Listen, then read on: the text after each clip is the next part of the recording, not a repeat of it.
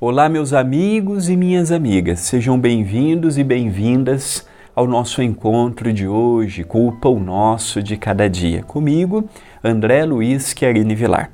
Agradeço pela sua participação, seu, sua mensagem, sua interação com o canal. Agradeço à TV, a Caminho da Luz, e ao Centro Espírita Perdão, Amor e Caridade, o CEPAC, pela oportunidade que estão me oferecendo.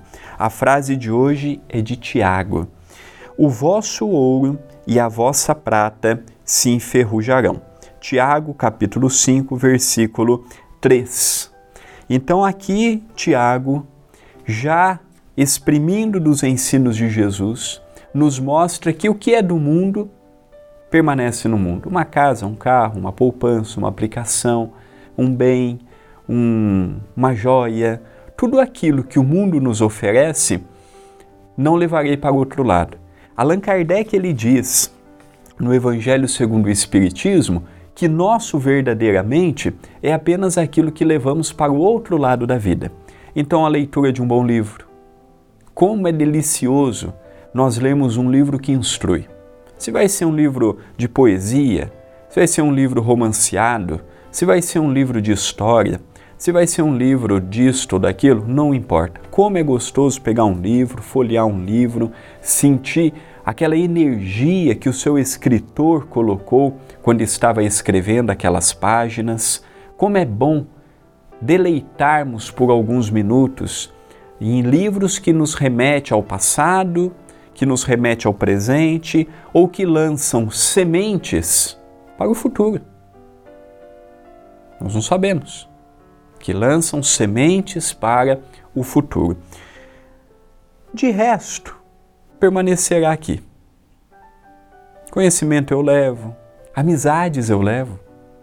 Interessante porque Chico Xavier, dentre muitas coisas que ele valorizava, tinha uma que ele dava muita importância um amigo verdadeiro.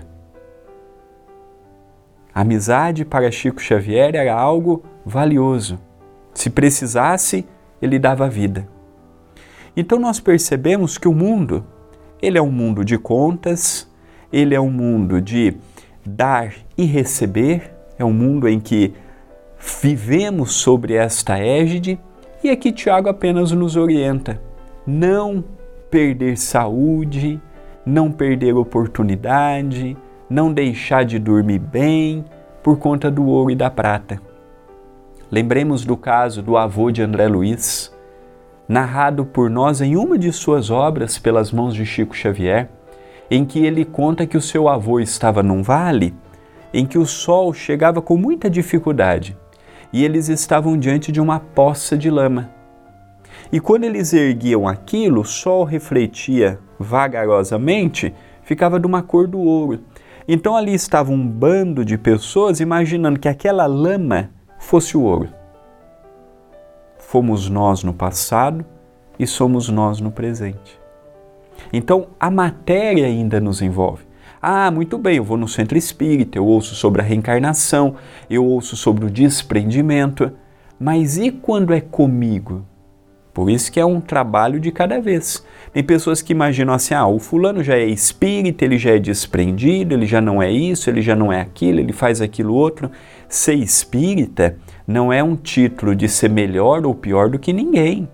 É uma filosofia de vida.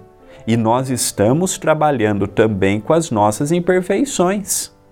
Nós não somos já espíritos como Chico Xavier, como o Dr. Bezerra, como Eurípides Barçanufo, que foram espíritas cristãos, espíritas que conseguiram viver na máxima os ensinos de Jesus. Esses sim foram na íntegra o que Jesus nos convidou. Nós outros, ou a maioria de nós, a qual eu me incluo, não, estamos tropeçando no dia a dia, caindo, levantando, procurando os acertos, procurando repaginar a nossa existência, procurando melhorar a nossa jornada. Esse é o nosso papel. Ainda é longe de sermos como eles foram. Um dia seremos. Depende apenas do nosso esforço e da nossa dedicação. Esta é uma mensagem de reflexão.